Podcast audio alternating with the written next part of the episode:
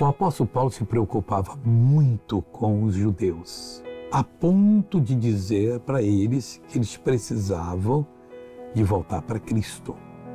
E ele fazia umas outras coisas que ele, como ele disse aqui em Romanos 11, 14, para ver se de alguma maneira posso incitar a emulação os da minha carne e salvar alguns dele.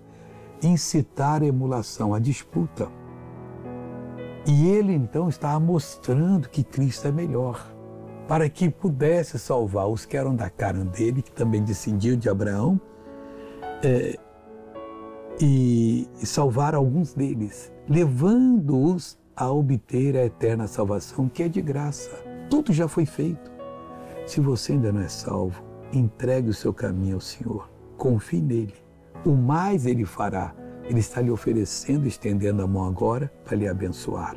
Pai, em nome de Jesus, eu venho a Ti, meu Deus, em favor dessa pessoa que está orando que ainda não é salva, que ainda não sente aquela confirmação, que está vacilante, em pecado. Pai, eu quebro toda a corrente maligna sobre essa vida, eu expulso e ordeno, saia, vá embora, em nome de Jesus.